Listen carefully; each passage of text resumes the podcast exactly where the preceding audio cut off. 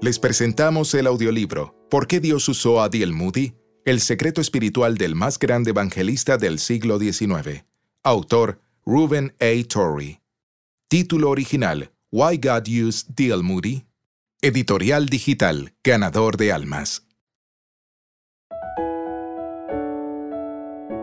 Capítulo 3. Un estudiante profundo y práctico de la Biblia. El tercer secreto del poder del señor Moody, o la tercera razón por la cual Dios usó a D.L. Moody, fue porque era un estudiante profundo y práctico de la palabra de Dios. Hoy en día se suele decir de D.L. Moody que él no era un estudiante. Yo deseo decir que fue un estudiante. Más enfáticamente, fue un estudioso. Él no era un estudiante de psicología, no fue un estudiante de antropología. Estoy muy seguro que él no habría sabido qué significa esa palabra. Él no fue un estudiante de biología, tampoco estudiante de filosofía, ni siquiera fue un estudiante de teología en el sentido técnico del término. Pero él era un estudiante, un estudiante profundo y práctico del único libro que más vale la pena estudiar sobre todos los otros libros del mundo juntos. Él era un estudiante de la Biblia. Todos los días de su vida, tengo razones para creerlo, se levantaba muy temprano en la mañana para estudiar la palabra de Dios hasta el final de su vida. El señor Moody se levantaba alrededor de las cuatro de la mañana para estudiar la Biblia. Él me decía, si voy a tener algún estudio, tengo que levantarme antes de que las otras personas se levanten. Y se quedaba en silencio arriba en una habitación remota de su casa, solo con su Dios y su Biblia. Nunca olvidaré la primera noche que me había invitado a su casa cuando ya había comenzado mi trabajo en la superintendencia del Instituto Bíblico y estaba en camino a alguna ciudad del este de los Estados Unidos para presidir la Convención Internacional de Obreros Cristianos.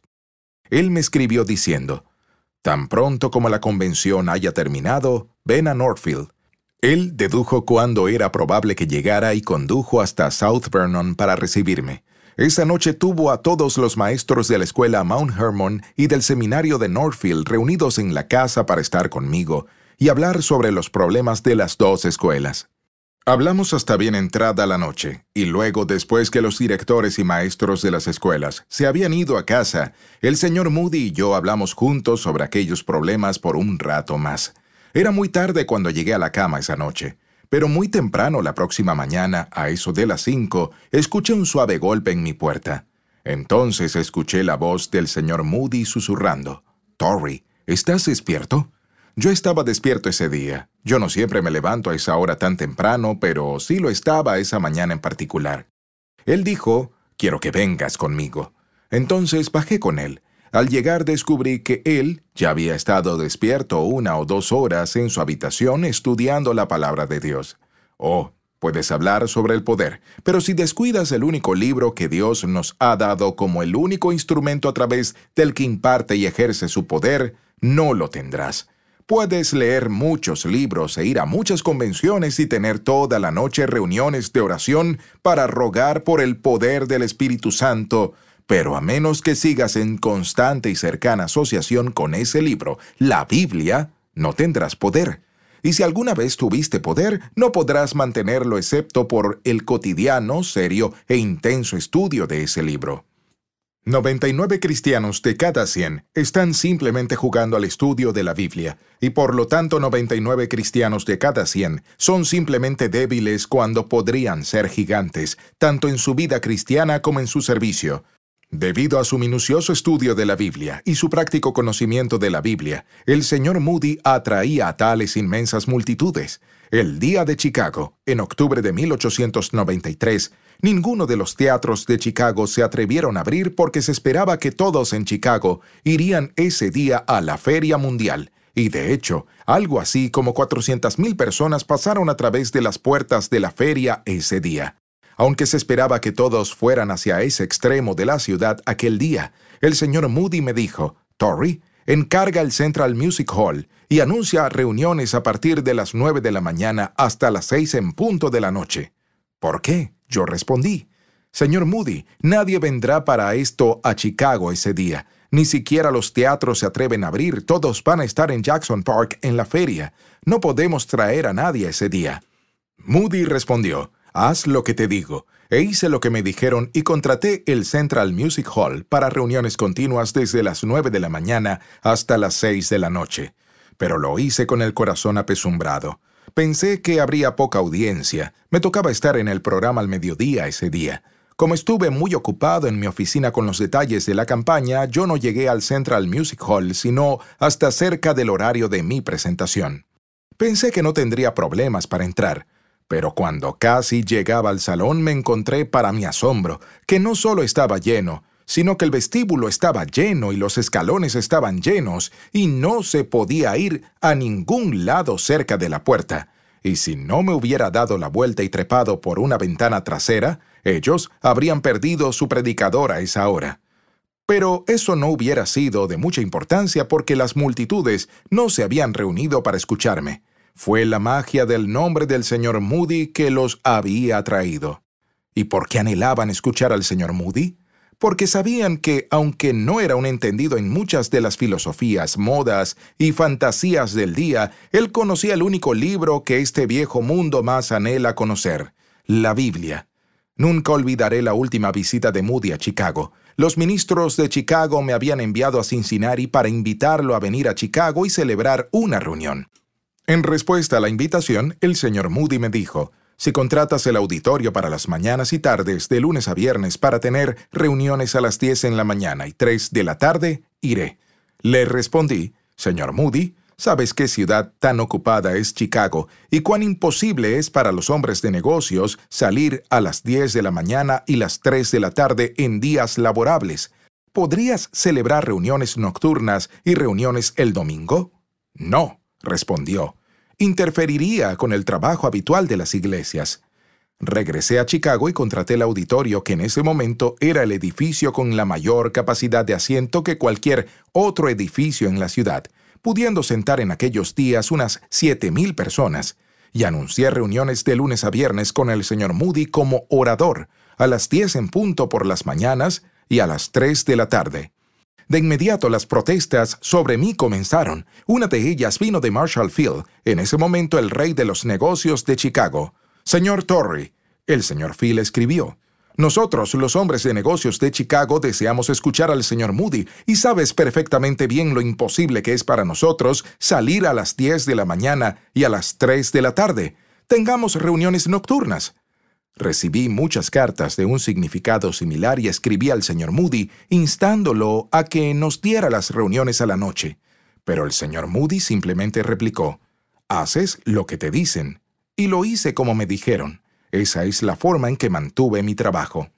En la primera mañana de las reuniones bajé al auditorio aproximadamente media hora antes de la hora señalada, pero yo fui con mucho miedo y aprensión. Pensé que el auditorio no estaría para nada lleno. Cuando llegué allí, para mi asombro, encontré una cola de cuatro personas, uno al lado del otro, que se extendía desde la entrada de la calle del Congreso a Wabash Avenue, luego una cuadra al norte por Wabash Avenue, luego un hueco para dejar pasar el tráfico y luego otra cuadra y así sucesivamente. Entré por la puerta de atrás y había muchos clamando por entrar allí. Cuando se abrieron las puertas a la hora señalada, tuvimos un cordón de 20 policías para contener a la multitud, pero la multitud era tan grande que se llevó el cordón de policías por delante y metió ocho mil personas al edificio antes que pudiéramos cerrar las puertas y pienso que habían tantas personas afuera como adentro. Creo que nadie en el mundo hubiera reunido tanta gente en ese entonces. ¿Por qué? Porque, aunque el señor Moody sabía poco de ciencia, filosofía o literatura en general, él sí sabía del libro que este mundo está muriendo por conocer y deseando conocer, y ese viejo mundo se juntará en masa para escuchar a los hombres que conocen la Biblia y predican la Biblia, de tal manera como ellos se juntarían para escuchar a nadie más en la tierra. Durante todos los meses de la Feria Mundial de Chicago nadie pudo reunir tantas multitudes como el señor Moody. Juzgándolo por los papeles, uno hubiera pensado que el gran evento religioso de Chicago de esa época era el Congreso Mundial de Religiones. Un hombre muy talentoso en letras del este del país fue invitado para hablar en este Congreso. Él vio en la invitación la oportunidad de su vida y preparó su documento, el título exacto del cual no recuerdo ahora, pero era algo dentro de la línea de Nueva luz sobre las viejas doctrinas. Preparó el documento con gran cuidado y lo envió a sus más confiables y talentosos amigos para que lo criticaran. Estos hombres se lo devolvieron con enmiendas que ellos sugerían. Luego, él reescribió el documento incorporando las enmiendas y críticas que le parecieron sabias. Luego lo reenvió por más críticas. Luego reescribió el documento una tercera vez y lo dejó perfecto.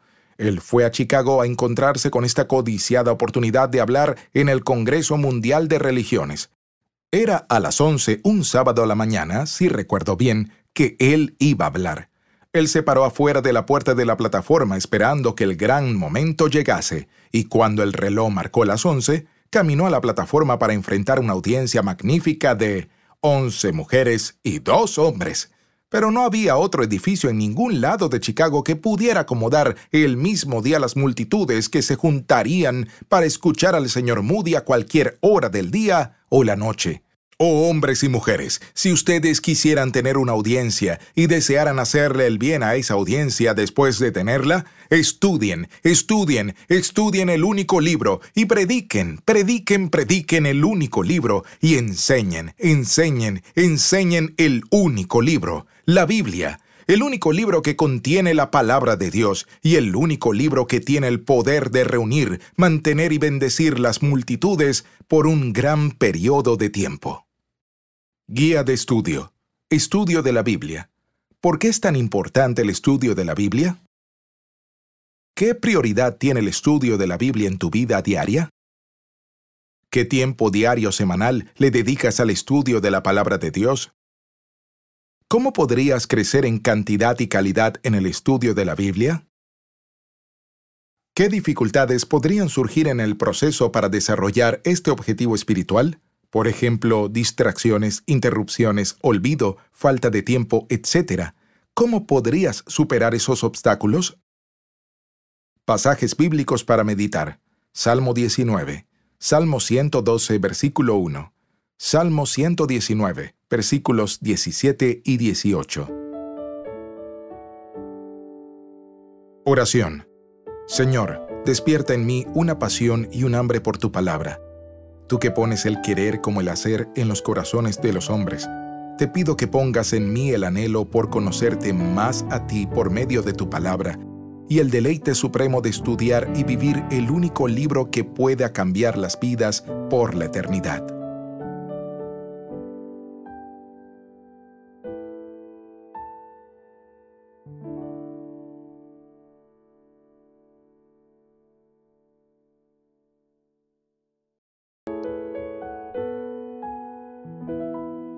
Copyright, todos los derechos reservados.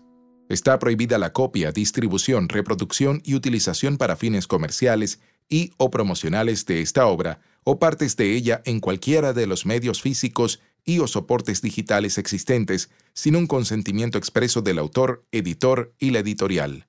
www.ganadordealmas.com